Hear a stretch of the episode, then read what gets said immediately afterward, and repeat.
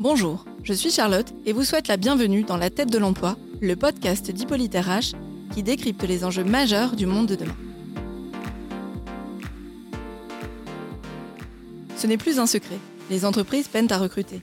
Pas un seul jour ne passe sans que l'on entende une entreprise nous dire qu'elle ne trouve plus de salariés à embaucher, tout secteur confondu. Ce mismatching entre l'offre et la demande n'a de cesse de s'accélérer depuis la crise. La France du travail, c'est seulement 39% de la population totale.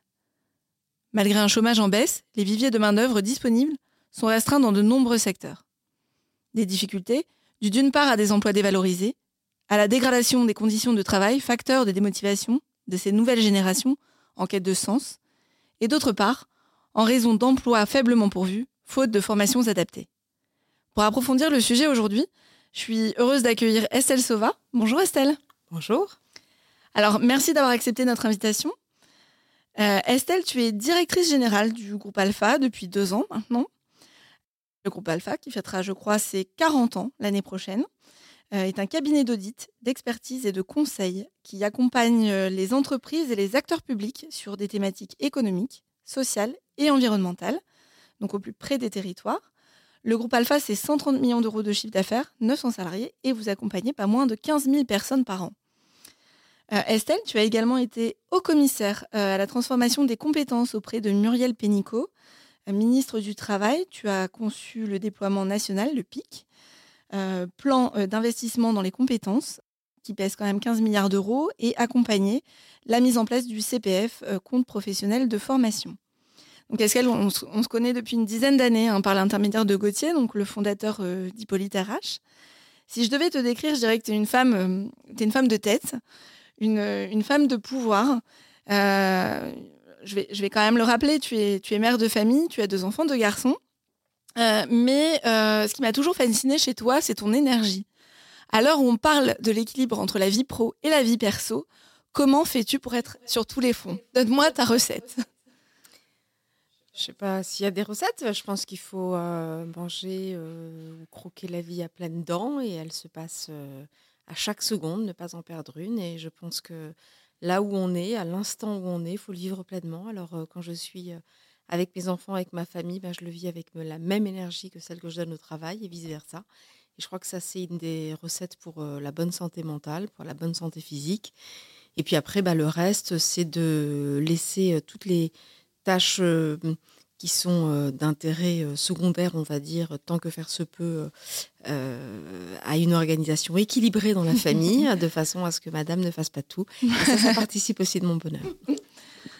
Très bien, très bien. Je vais m'en inspirer alors. Donc, si, si on revient sur ton parcours professionnel, Estelle, tu as consacré ta vie professionnelle à des enjeux d'accompagnement, de reconversion et de recrutement. Pendant ces 25 années, donc dans le, dans le monde du DRH, tu as été et tu es au cœur des sujets, euh, au cœur des sujets euh, au plus près des entreprises. Euh, ces mêmes entreprises qui sont aujourd'hui confrontées à la difficulté croissante d'attirer et de retenir les meilleurs talents. Quel regard tu portes sur cette, cette crise?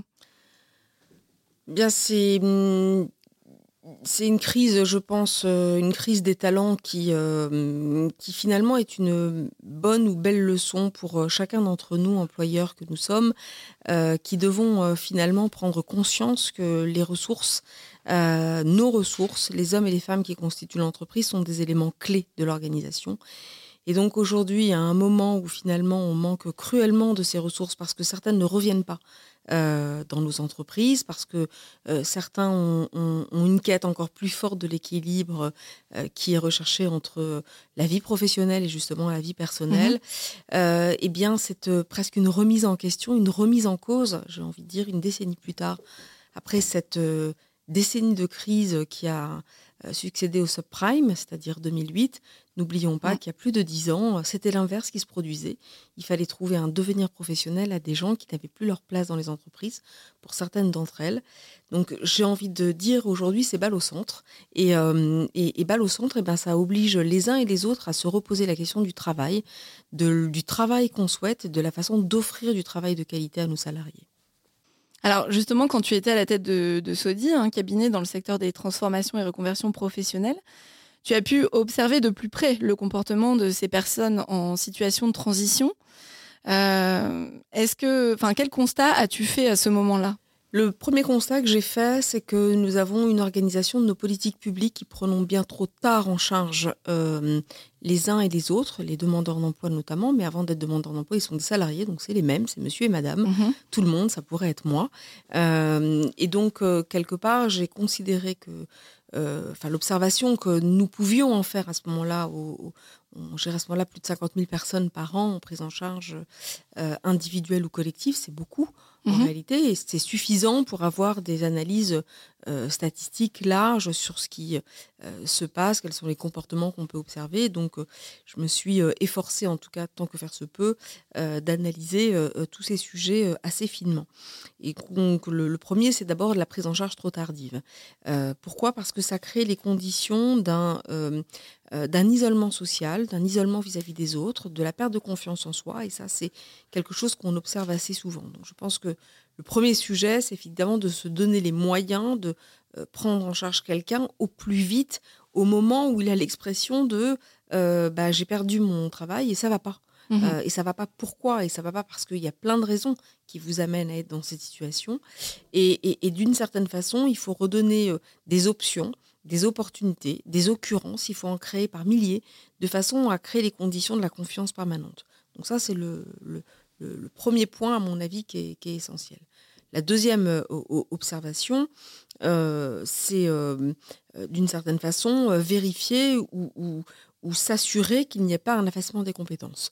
Pendant cette période d'isolement, d'éloignement, voire de recherche d'emploi, eh bien, d'une certaine façon, vos compétences, elles, elles peuvent s'affaisser, c'est-à-dire, voire même, parce que vous avez perdu confiance en vous, être, être moins au goût du jour, ou alors ne pas être au goût du jour parce que l'entreprise va bien plus vite et se transforme trop vite. Et donc toute la question, c'est de se former. Or, plus d'une personne sur deux, quand il perd son emploi, a envie de changer de métier. Et, donc, à partir du moment où vous voulez changer de métier, ça suppose de se réengager dans un parcours de formation. Mhm. Et là, euh, eh bien, euh, il y a plein d'obstacles. Un parcours du combattant, parce que se réengager dans une formation, ça supposait, en tout cas à eh l'époque, avant mm. qu'on fasse la réforme, d'avoir un nombre d'heures euh, euh, disponibles, que ces heures soient disponibles dans des administrations spécialisées, ce qu'on appelait encore les OPCA à l'époque, etc., etc., à condition qu'elles aient encore du budget. Alors ça tombait bien si vous étiez sur le, premier semestre, mais si vous arriviez au deuxième semestre et que les caisses étaient déjà vides, ben, votre espoir d'avoir une formation, pas de bol. Alors l'égalité à, la recherche d'emploi, vous voyez, elle n'est pas tout à fait, elle n'est pas tout à fait, à mon avis, ce qui correspond à un monde idéal. Donc tout l'enjeu, évidemment, ça a été, de notre observation en tout cas, de trouver les conditions de faciliter en tout cas l'accès, l'accès à la formation mmh. et que ça devienne un réflexe pour tous. Finalement, c'était décourageant en fait. On baissait vite les bras euh, à l'idée de. Oui, pour plein, dans une... plein de raisons. Vous engager dans une, dans une formation, d'abord, euh, ça suppose d'avoir envie de revenir euh, sur les bancs de l'école. tout le monde n'est pas fait pour ça. Plus vous êtes éloigné de l'emploi, euh, plus vous êtes peu qualifié, plus vous avez généralement quitté l'école parce que vous vous l'aimiez pas. Donc euh, y retourner, c'est pas quelque chose de spontané. Et donc recréer les conditions de cette spontanéité, euh, bah, ça suppose tout un travail d'accompagnement en amont, de conviction, et c'est toujours plus facile quand le climat général mmh est favorable à ça, c'est-à-dire que le dispositif qui permet de rejoindre en formation vous aide à le faire, mmh que c'est quelque chose qui finalement qui concerne un peu Monsieur tout le monde et pas vous uniquement parce que on vous considérait comme le déclassé entre guillemets. Donc donc voilà, donc en tout cas se donner des conditions favorables et remettre tout ça en situation positive, c'est absolument clé pour ramener les gens sur les bancs de l'école. Ensuite, il y a bancs de l'école et bancs de l'école. Il y a bancs de l'école pour faire un bas de CV, ce que j'appelle les, les, compétences, on va dire, euh, de type euh, apprendre l'anglais ou passer un permis de conduire. Ça, ce sont en fait aujourd'hui, entre guillemets, des indispensables pour évoluer dans le monde du travail euh, et pour dialoguer dans le monde du travail, se déplacer dans ce monde du travail. Ça ne fait pas les compétences génériques, ça ne fait pas les compétences spécifiques. Et ça ne fait pas non plus ce que vous êtes, c'est-à-dire apprendre à mieux vous connaître, ce que j'ai appelé euh, bien après évidemment euh, la prise en compte de tout ce que sont les soft skills mmh euh, comme enjeux essentiels, pour les mettre en avant, pour les comprendre, pour les décrypter et savoir les valoriser dans le monde de l'entreprise, parce que ça, ça fait la moitié du chemin vis-à-vis de l'employeur. Et du côté de l'employeur, eh bien, on le sait bien, rechercher des diplômes, on n'est plus à l'ère du diplôme, on est à l'ère de la compétence. Et donc, ça suppose d'aller chercher les bons hommes pour les mettre au bon endroit. Et donc, ça nous oblige à changer de mindset. D'accord. Donc en fait, c'était tout l'objet aussi de la réflexion en, 2017, hein, que tu, quand tu as co-dirigé avec euh, Bertrand Martineau le rapport Un capital emploi formation pour tous à l'Institut Montaigne. Donc c'était précurseur du, du, CPF. En quoi euh, la réforme a-t-elle servi? Parce qu'après, donc, en 2017, euh, tu as commencé par, euh, par le, rapport et puis ensuite tu as été nommé au commissaire. comment, comment tout ça a finalement été une succession en fait de, de, réflexions qui t'ont amené ensuite à, mettre en place ce, le, PIC finalement et puis le CPF L'histoire se, joue en plusieurs actes. L'acte 1, c'est qu'il y a ce qui ne sont pas encore des ordonnances, c'est-à-dire le, un rapport Combrexel qui va mener jusqu'à la loi El Khomri. Mhm. Et à ce moment-là émerge l'idée d'un nouveau compte personnel d'activité, le fameux CPA, qui que, le président précédent euh, voulait porter, M. François Hollande. Bon. Je regarde ça avec beaucoup d'attention et je vois arriver les comptes pénibilité, le CPF, alors que le CPF n'a toujours pas finalement émerger. Il y a 150 heures et je considère que, alors même qu'on n'arrive pas à atteindre les 150 heures, c'est-à-dire à les obtenir, et que les personnes qui sont dans les entreprises les plus fragilisées, et notamment les TPE-PME, sont ceux qui ont le moins de moyens pour accéder à la formation, j'observe avec beaucoup de facilité, enfin n'importe qui aurait pu le faire, qu'on ne s'est toujours pas donné les moyens de, euh, de permettre aux uns et aux autres de se doter des bonnes armes pour pouvoir construire son devenir professionnel. Et à ce moment-là, c'est aussi cette superbe musique qui court à peu près sur toutes les ondes, sur toutes les chaînes, euh, tous y vont euh, de leur belle, belle tonalité en expliquant qu'il faut devenir acteur de votre devenir professionnel. Mmh très joliment dit, mais euh, bien difficile à atteindre quand euh, euh, le mot acteur suppose que vous êtes acteur de votre propre vie sans avoir les moyens de conduire le véhicule. Ah mm.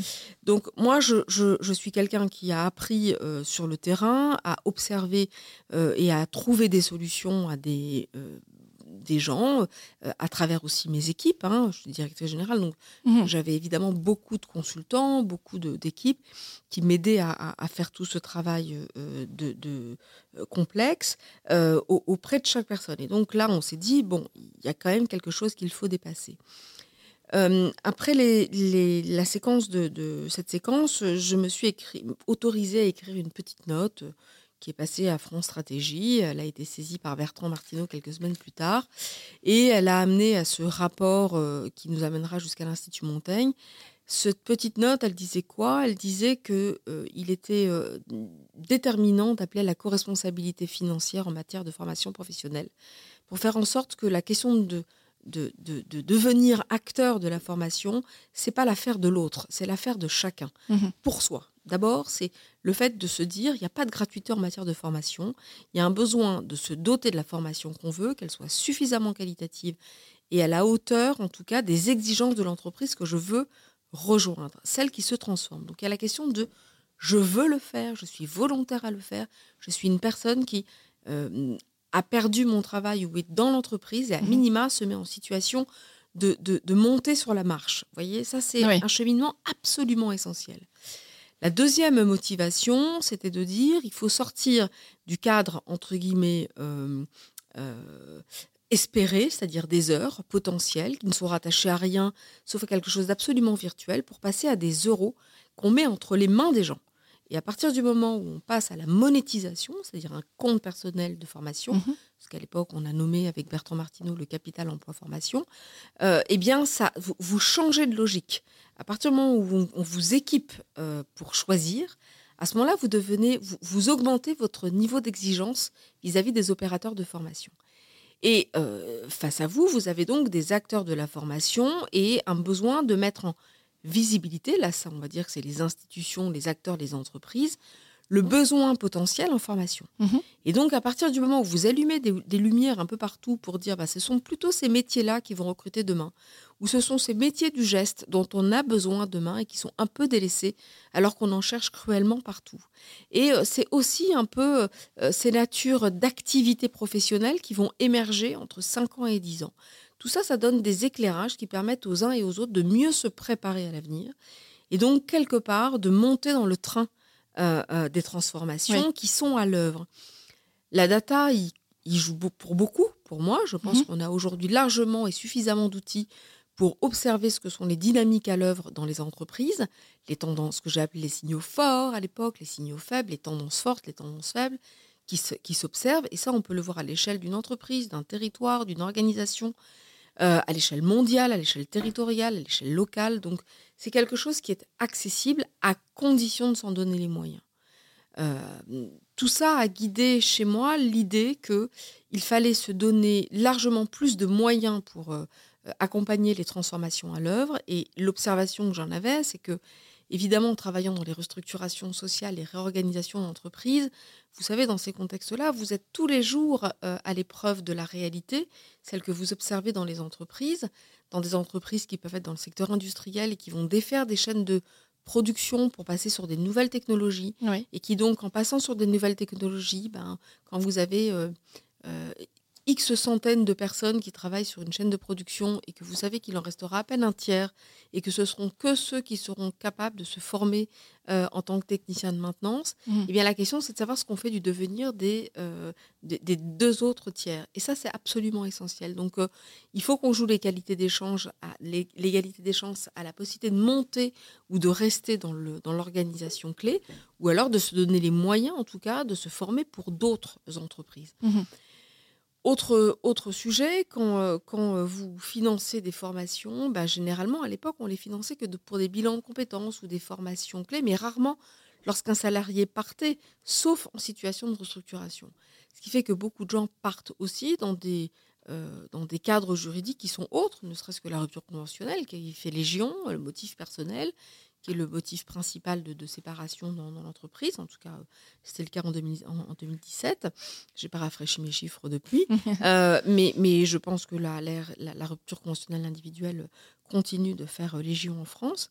Eh bien, vous partez pas non plus avec une formation. Ce qui fait que les gens sont contents de toucher un peu d'argent à leur départ, ils se séparent.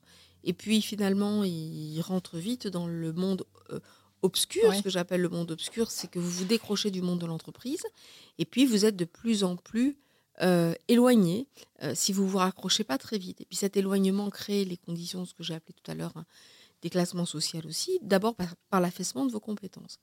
Et pour ceux qui ont le plus faible niveau de compétences, c'est-à-dire qui ont été euh, tardifs, enfin qui sont restés très peu à l'école mmh dans l'enseignement initial, eh bien leur euh, leur chance euh, d'accès à, l'entreprise et d'accéder à l'ensemble de ses fonctions est plus compliquée.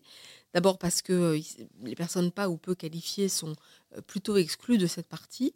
Et surtout, cette partie se joue avec d'autres transformations, digitales d'abord, le numérique, aujourd'hui les questions environnementales, sans compter les niveaux de compétences qui sont de plus en plus élevés par des demandes de diplômes toujours plus exigeantes dans le monde de l'entreprise. Tout ça, en fait, s'auto-nourrit entre le monde de la formation et le monde de l'entreprise. Mhm. Il m'a semblé donc utile, juste pour terminer là-dessus, en tout cas de proposer des cartes du jeu un peu différentes et de les initier à minima. Je ne savais pas si elles seraient entendues. Eu, avec Bertrand, on a eu un peu de chance à ce que ce que notre rapport soit lu et, et écouté avec intérêt. Il l'a été, il ouvrait la voie d'un capital emploi-formation, c'est-à-dire du CPF monétisé. On était en janvier 2017 en pleine campagne électorale, mais il y avait plusieurs acteurs qui auraient mmh pu, euh, en tout cas présidentiables, qui auraient pu s'en emparer. C'était en tout cas l'esprit. on l'a écrit de façon libre hein, et, totalement neutre. Euh, la deuxième volonté, c'était de repenser euh, l'organisation bureaucratique et l'organisation administrative sur ces sujets.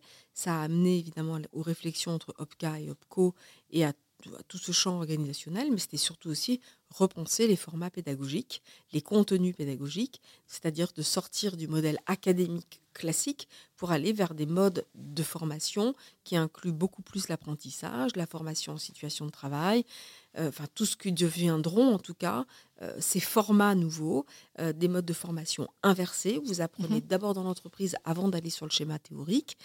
Euh, d'aller évidemment vers la digitalisation tranquille, c'est-à-dire par des modes virtuels, par des modes d'apprentissage qui mixent euh, autant le présentiel que le distanciel.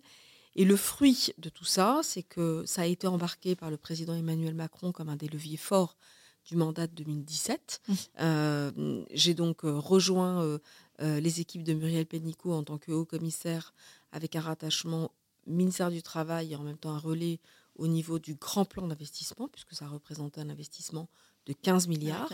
Mon rapport avec Bertrand en, appelait à, 6 milliards 6 par an de construction complémentaire avec un maintien de mutualisation euh, partielle de la formation. C'est des sujets qui n'ont pas forcément été non plus retenus mhm. dans le cadre de la loi. Donc le rapport propose un certain nombre de choses et en même temps, un certain nombre d'autres ne feront pas partie du, paysage actuel. Donc euh, euh, je suis très fière en tout cas de savoir que le CPF a été une transformation en profondeur, un agent transformant et pour les mhm. acteurs et pour les individus. Euh, et c'est complété à ça, bien sûr, la, construction du PIC, dont vous voudrez peut-être quelques détails. Euh, en fait, qu'est-ce, que, qu'est-ce qui finalement était le plus urgent euh, avec le PIC? C'était de définir le, public cible, d'apporter une réponse, mais qui soit, qui soit spécifique à chaque problématique, ou de, de, faire quelque chose de finalement un projet, de mener un projet plus général? D'abord, il fallait qu'il soit congruent avec le reste de la réforme, c'est-à-dire les enjeux d'apprentissage et euh, le compte personnel de formation. Mhm. Deux, c'était la première fois qu'on allait investir 15 milliards euh, en Europe sur un seul pays euh, en matière d'investissement dans les compétences. Donc c'était plus qu'un signal fort, c'était une volonté de changer de, de, cadre d'intervention. Oui, profondément. Quoi, profondément. Trois, il était déterminant à partir du moment où on allait s'attaquer à la formation d'un million de jeunes et d'un million de personnes en situation de faible qualification, de s'assurer d'abord qu'on atteint notre cible et que ces 15 milliards profitent exclusivement et prioritairement à la formation et pas à d'autres objets. Vous savez, en politique, mmh alors ça c'était un peu ma marotte, c'est en politique, un euro font plusieurs euros, donc quand vous venez de euh, la sphère euh, privée, euh, vous êtes dirigeant, vous avez une seule chose en tête, c'est vous fixer un cap et faire en sorte que ce cap soit atteint. Mmh Je dirais coûte que coûte. Et donc, ce qui a évidemment animé mon action avec ma petite équipe, hein, le haut-commissariat à l'époque, c'était une petite équipe, ça s'est largement élargi compte tenu le nombre de programmes, c'était aussi de répondre et de viser toutes les cibles attendues. Et en réalité, euh, la première cible attendue, c'est que former un jeune ou une personne pas ou peu qualifiée, ça suppose de construire un parcours de formation. Pourquoi? Parce que euh, d'abord, souvent, vous avez des obstacles à l'entrée. Euh, que ce soit la langue, que ce soit les chiffres, que ce soit le comportement, que ce soit le digital. Mmh Donc il fallait pouvoir évaluer la distance à ces sujets, s'assurer de former sur ces quelques thématiques en amont, donc travailler au savoir de base, euh, s'assurer euh, par le PIX, notamment, on a beaucoup promu, le PIX, c'est de mesurer la distance au numérique pour s'assurer déjà que la formation que vous donnez, elle, remplit au moins ses objectifs de base, avant d'aller chercher la formation complémentaire.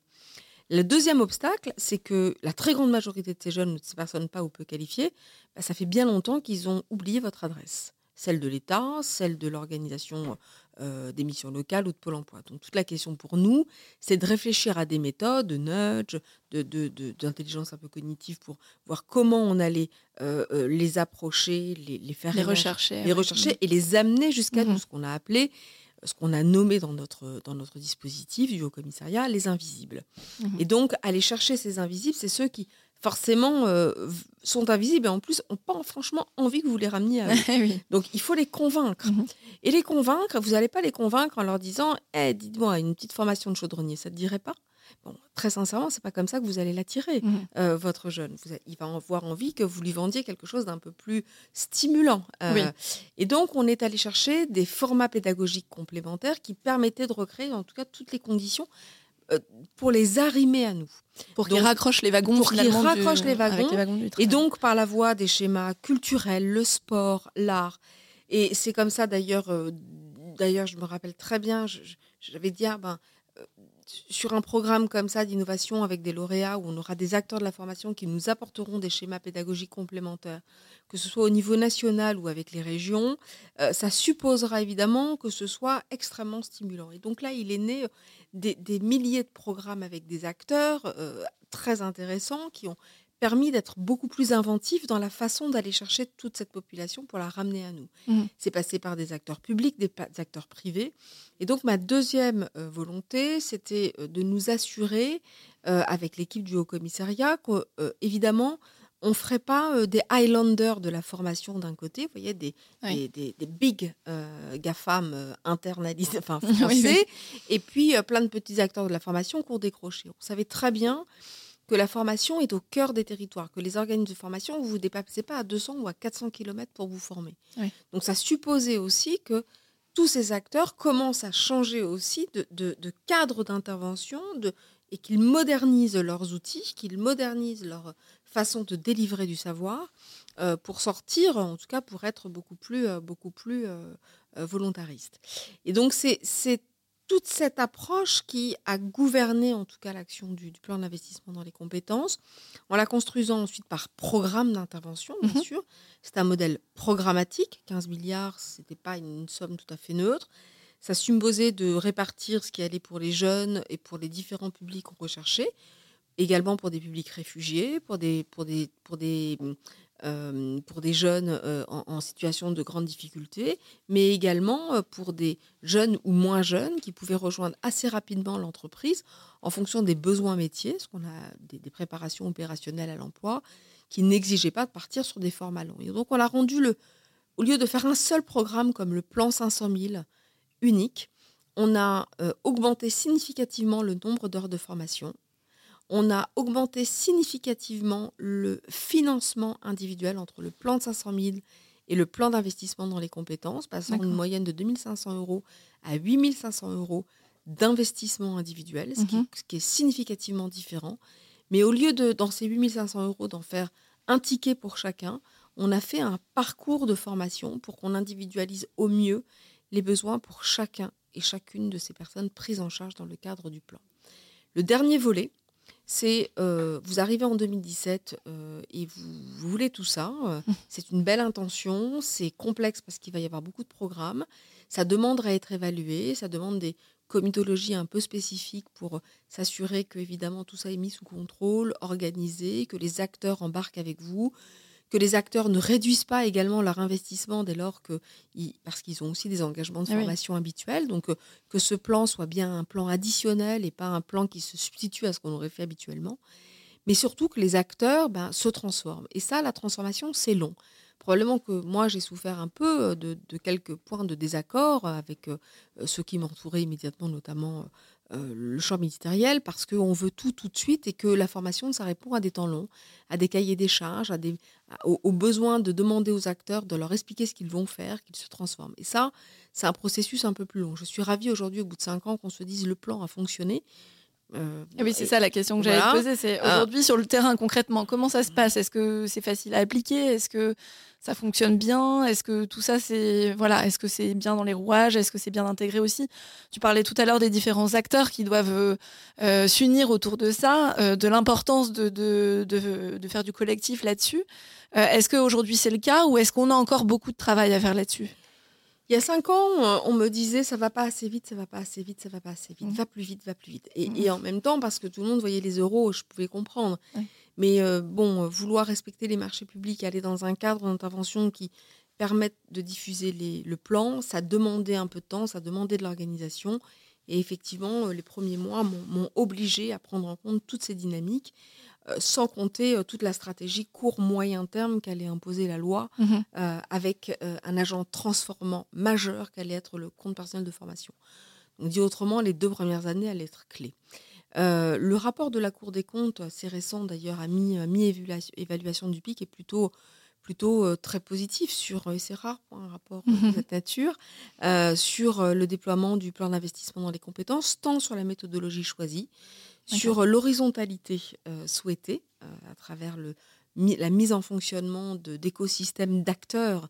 Et, ça, c'est une pratique très très différente de ce qui s'est joué dans le plan 500 000, qui était mainstream, mainstream unique en matière mhm. de formation, un seul programme pour tout le monde. Enfin, c'est pas du tout des modèles applicables. Trois, je pense que la question des temps longs a finalement été comprise avec le, avec euh, dans la durée, et, et, ça a permis aux acteurs de se mettre en mouvement. Je pense que quelque chose qui a été ingénieux pour l'équipe du Haut-Commissariat et pour ceux qui m'ont succédé, qui ont repris euh, tout, ce plan dans, la durée et que je salue par, euh, par ce message aussi parce que l'effort, ça a été des relais, des flambeaux entre nous euh, mmh s'est passé. il y a deux choses que je salue. D'abord, le fait qu'on ait ouvert des appels d'offres à, avec plusieurs tirages. Dit autrement, des appels, appels à projets qui permettaient aux acteurs de voir qu'un grand projet allait sortir, qu'il était pluriannuel, et que donc, d'une coup, le fait de ne pas jouer la première année vous empêchait pas de jouer au tour suivant, et ainsi de suite. Ça a permis de mettre les acteurs en mouvement, mmh qu'ils s'y préparent, et vous sortez, vous évitez l'effet euh, urgence d'un grand appel d'offres où tous les acteurs viennent se présenter, tout le monde est au même tourniquet, et puis finalement, vous n'en gardez que trois et vous avez éliminé tous les autres. Là, on a complètement changé le modèle de façon à embarquer le maximum d'acteurs, faire en sorte que les acteurs se mettent en mouvement, qu'ils embarquent le jeu de la transformation et qu'ils eux-mêmes aussi profitent de ce circuit par l'apprentissage des uns et des autres entre eux. C'est devenu aujourd'hui le, dernier fait d'armes et définum qui est porté actuellement par la haut-commissaire Karine Seller, et qui est euh, finalement la traduction déjà d'intentions initiales il y a cinq ans. Donc moi, je m'en félicite parce que ça veut dire que les programmes dans la durée se sont installés, les acteurs ont embarqué, et puis bien sûr, euh, au-delà du pic, euh, eh bien, ils ont aussi compris qu'il y avait urgence à le faire parce que derrière ça, il y avait une petite épée Damoclès, elle s'appelle le compte personnel de formation. Mmh monétiser et que si vous êtes acteur de formation et que vous ne jouez pas cette partie, bah là, vous avez euh, le risque d'être hors jeu. Donc, euh, donc tous ont embarqué aussi ce, cette transformation, alors avec plus ou moins de, bonheur, mais moi je pense majoritairement euh, plutôt, plutôt des virages positifs. positifs. ensuite, est-ce que ça a profité aux gens? C'est ça la question de fond, c'est est-ce que les uns et les autres se sont emparés du sujet? Et là aussi, le retour est extrêmement euh, positif. Euh, le rapport, on fait encore état. Alors, on n'a pas encore le rapport définitif du pic, hein, qui viendra, mhm. je pense, dans, quelques mois. Toutes les évaluations sont en cours. Mais en tout cas, les schémas d'intervention, d'apprentissage, de, changement de formation, d'intégration de modes ludiques également dans les mhm. parcours, euh, et puis, et puis d'intégration, de schémas d'efficacité à la sortie par la recherche d'un emploi intégré, d'intégration de temps d'accompagnement dans les parcours de formation, sont autant de choses qui ont profité efficacement aux gens. Donc, euh, vous savez, quand, quand, quand vous partez sur les bancs d'école et que vous vous formez, ça ne vous donne pas plus envie que ça. Mais une fois que vous y passez, vous, vous, êtes, vous retenez plusieurs choses. D'abord, souvent, vous êtes fait de nouveaux copains. Mmh euh, c'est la première chose qu'on apprend en formation, c'est que vous pouvez avoir un nouveau collectif autour de vous. Et s'enrichir de ça. Donc ça vous fait du bien au moral. Mmh euh, deux, euh, qu'au-delà de ce collectif, vous vous êtes enrichi, mais vous vous êtes enrichi aussi à travers les contenus pédagogiques. Mmh Et que si ces contenus pédagogiques sont variés, vous vous lassez moins vite d'être assis sur le banc d'école, ça vous rappelle moins à votre jeunesse. voyez, vous, vous, Surtout pour des personnes qui ont plus tendance à décrocher euh, déjà à ces moments-là. Et trois, si vous êtes rapidement intégré au monde de l'entreprise, rapidement en connexion avec celle-là, et que vous comprenez qu'en plus à la clé, vous avez quelque chose qui vous attend, eh bien, vous voyez plus du tout la formation de la même façon. Mmh Donc, euh, je pense que, évidemment, on s'est attaqué à des publics euh, en situation de difficulté pour une grande partie, mais également aux jeunes. Il y a des choses qui ont joué, il y, a eu des mal hein, dans cette séquence et qui ont ralenti le, plan significativement, à commencer par, par évidemment la crise sanitaire qui a terriblement pesé sur les jeunes et qui a aussi exigé de la part des équipes du PIC dans la phase d'exécution et ceux qui m'ont succédé de faire quelques réorientations, réorientations absolument utiles. Mmh Alors, tu parles des jeunes, mais il y, a aussi, euh, moi je me, pose une question peut-être un peu bête, mais est-ce qu'on forme aujourd'hui les seniors? Parce que effectivement, on s'est concentré sur ces, jeunes, euh, peu ou pas qualifiés, mais est-ce que les seniors, c'est pas aussi une question aujourd'hui? Alors, dans, les 2 millions, il y a euh, des jeunes, mais il y avait aussi des personnes pas ou peu qualifiées. Là, il n'y avait pas la question des âges. par contre, c'est une très bonne question de se dire, est-ce qu'il fallait un ciblage ou n'en fallait-il pas?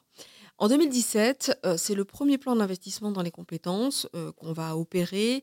Et donc, quelque part, on, pense à ce moment-là, de façon certaine, et Jean Pisani-Ferry a été à la manœuvre du programme précédent, donc euh, met un peu cette feuille de route mmh aussi dans, le cadre général, qu'il y a urgence à rattraper une part de la population pour qu'elle ne s'éloigne pas trop, celle qui resterait au bord de la route on entend souvent cette phrase, mais, euh, mais en fait, c'est une façon de les ramener dans, euh, dans euh, l'entreprise au plus vite pour éviter justement d'accélérer cet éloignement au mmh monde du travail.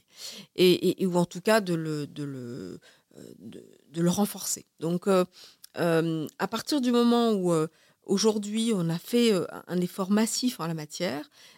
il est peut-être effectivement venu le temps de commencer à rattraper aussi un plus grand nombre de personnes, quels que soient les âges. Eh et la question de la seniorité se pose aujourd'hui avec la même ampleur. on voit bien que d'ailleurs dans la séquence politique qui s'ouvre sur la question de la retraite, notamment avec les âges qui viennent d'être posés, c'est bien, on commence à avoir de nouveaux métriques. Mmh. Les métriques évoluent un peu d'une semaine à l'autre, mais il y a des métriques. Et à partir de là, ben, évidemment, tout le monde fait bien vite le calcul de se dire, ben, ah oui, mais à partir de 45 ans, je suis senior. À eh partir de 50, le monde du travail ne m'a pas attendu. Et au-delà, euh, je risque de faire partie des plans de mesure d'âge dans mon entreprise.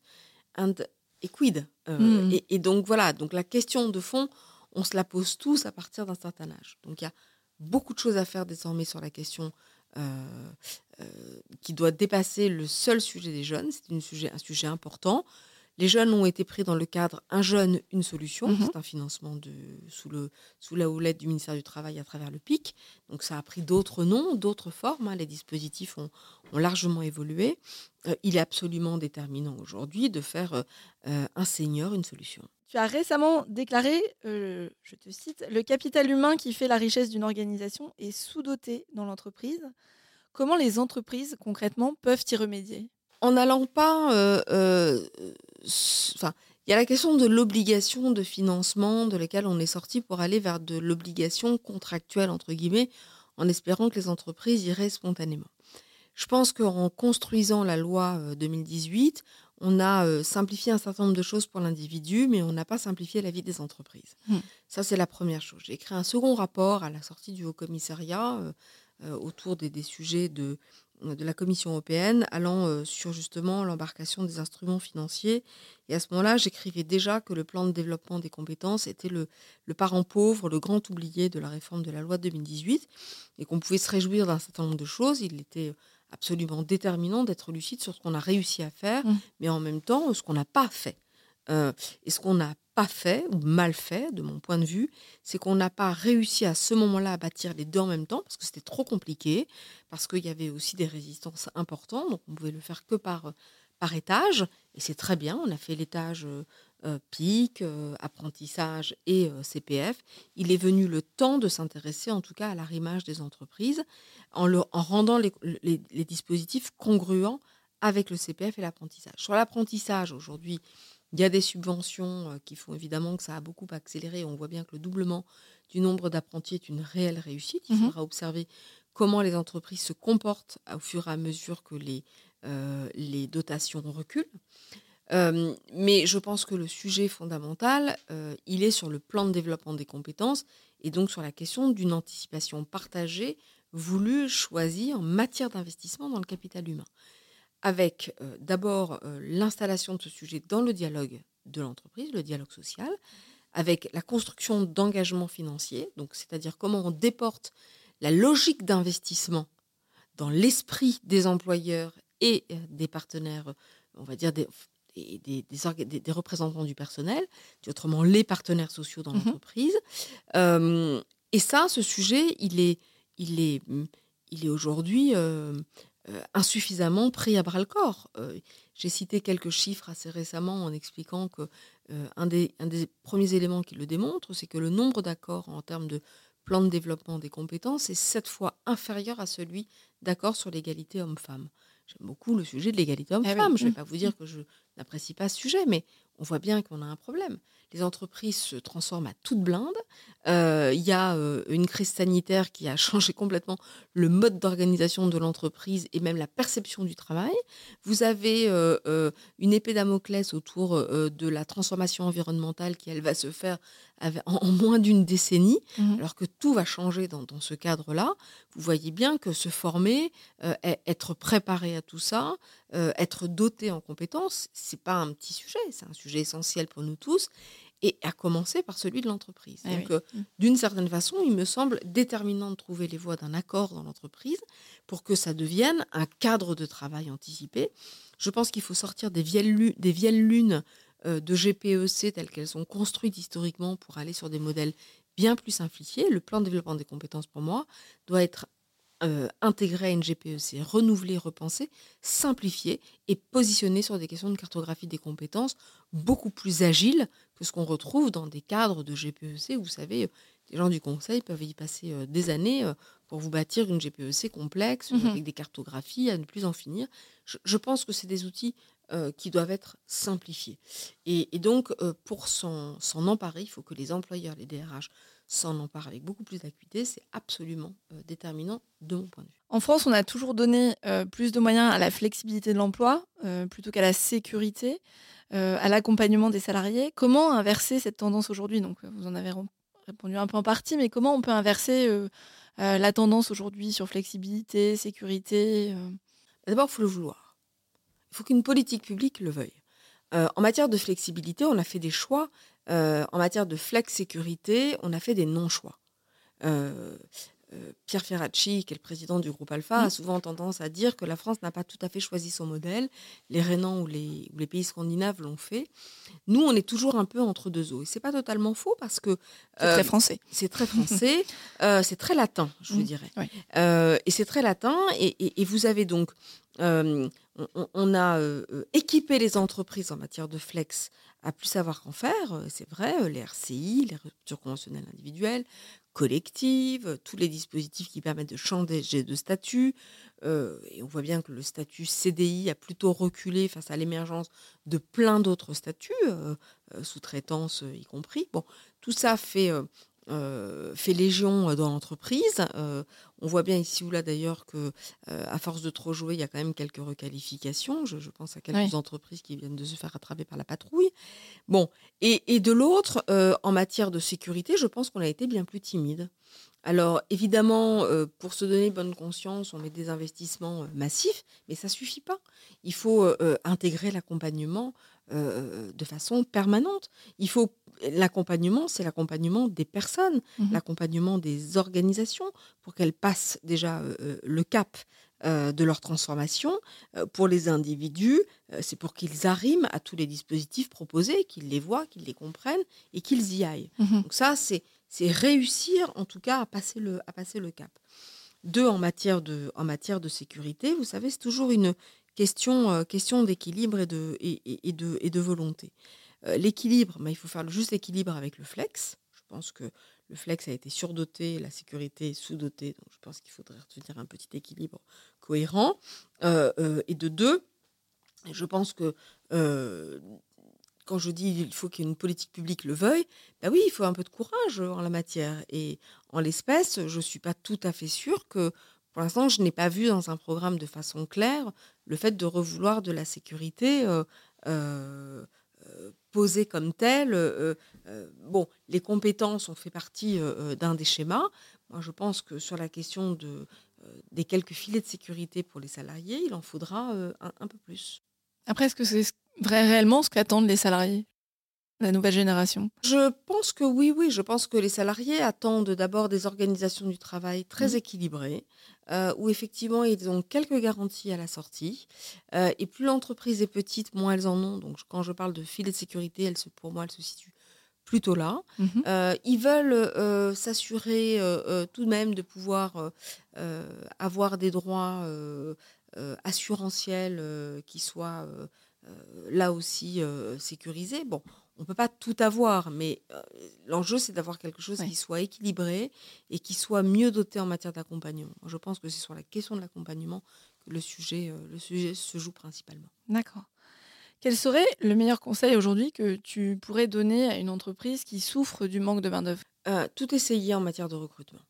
Euh, je pense que les grandes entreprises ont su jouer la question de la marque employeur il y a très longtemps. Et donc, finalement, ont, ont organisé leur euh, système de, de- de recrutement, euh, d'attractivité, d'image, euh, parce qu'elles l'ont joué sous l'angle de la marque employeur, du marketing, Mhm. euh, voilà. Et, ça, ça, ça a bien marché. Je pense que euh, le sujet du recrutement, euh, les grandes entreprises en souffrent un peu, mais le sujet n'est pas là. Le sujet, il est dans les TPE, il est dans les PME, il est dans, dans les territoires, il est sur des tailles d'organisation qui sont petites, ou si quelqu'un manque, c'est toute l'usine qui risque de s'arrêter avec 15 euh, salariés. Mmh Vous voyez, donc chaque personne compte. Et, et, donc euh, là, de ce point de vue-là, il faut que les employeurs réussissent à changer de mindset, c'est-à-dire de façon de recruter. Euh, hier, elle passait une petite annonce, elle appelait exclusivement la PEC ou Pôle emploi.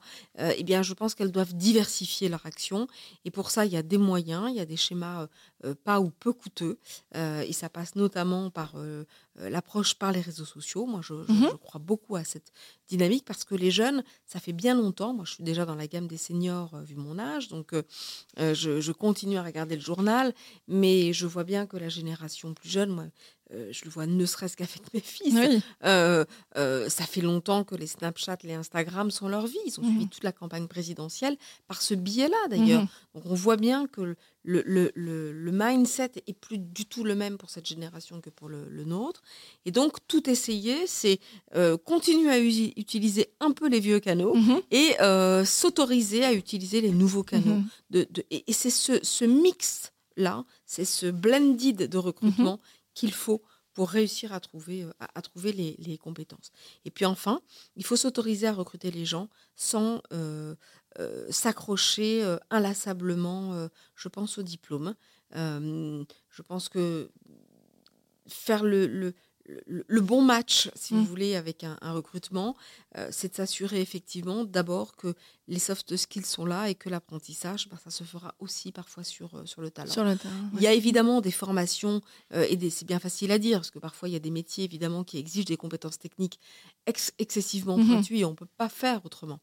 Mais, mais je pense que là, il faut soulager en tout cas ce que euh, les, contraintes qu'on a en s'autorisant à renvoyer sur des schémas de formation ou des formations en apprentissage euh, au travail dans l'entreprise, mmh quand bien même on remettra deux à trois mois. Parce que les deux à trois mois que vous perdez à chercher quelqu'un, vous les gagnez à, intégrer quelqu'un et à le mettre sur des formats de binôme quand vous pouvez le faire. Donc vous voyez, le, tout s'autoriser, c'est finalement casser ses propres codes. Euh, et se dire ben je suis obligé de me réinventer en matière de recrutement. Donc l'idée c'est recruter euh, pour qu'on comprenne bien, c'est recruter des personnes qui ont un socle de compétences. Euh, on parlait des soft skills et qui ensuite seront formées sur le terrain par les équipes en interne. On n'a pas le choix que de mixer par cette par ce volet. Hier on le faisait moins, aujourd'hui mhm. il, faudra, le faire plus. Voilà. J'essaie de le dire avec des mots simples. Euh, on me dit souvent. C'est ce qu'on appelle le, reskilling, c'est ça? C'est du reskilling euh, en situation de travail. Euh, c'est quelque part recruter sur les soft skills, s'assurer en tout cas que toutes les compétences mmh qui sont en lien avec vos caractéristiques personnelles, euh, que sont euh, le savoir-être, le savoir-faire, mhm. le lire, le écrire, le sourire, euh, se comporter en collectif de travail, sont des choses déjà acquises et qui vont être des accélérateurs au regard de ce que va être la formation technique. Il y a mhm. beaucoup, beaucoup de métiers qui n'exigent pas des compétences spécifiques apprises pendant trois ans sur les bancs de l'école. Mhm. Voilà, donc vous pouvez repartir effectivement euh, un expert comptable, enfin un comptable par exemple, aisément aller travailler dans le monde, dans le monde de la banque et vice versa. Vous voyez, donc il y a aussi des, mondes parallèles où on peut mixer beaucoup plus facilement. Les Anglo-Saxons sont bien plus forts que nous d'ailleurs en la matière, on le reconnaît tous. Et donc euh, perdre un métier ou un emploi euh, aujourd'hui n'est pas un problème dès lors que vous savez que vous allez en retrouver un le lendemain. Nous, on est beaucoup plus frileux. Je pense qu'il faut sortir de ces mécanismes. Et puis enfin, quand on forme, euh, on a toujours peur de former pour les autres. Vous voyez, on a un petit côté égoïste. Ah où on se dit, mon Dieu, je suis employeur, je n'ai quand même pas formé pour que cette personne me quitte. Bah, dites-vous que quand vous héritez de gens formés, c'est qu'ils ont quitté quelqu'un d'autre et qu'ils vous ont rejoint. Eh, alors Estelle, euh, dernière question. Si tu devais te reconvertir demain, euh, as-tu une petite idée de ce vers quoi tu, irais? Si je me reconvertissais demain, bah, je me suis reconvertie plein de fois, moi, dans ma vie, dans le social. Je pense que je Oh, c'est une question difficile. Euh, j'ai envie de faire tellement de métiers, si vous saviez. Euh, j'aimerais euh, apprendre à cuisiner.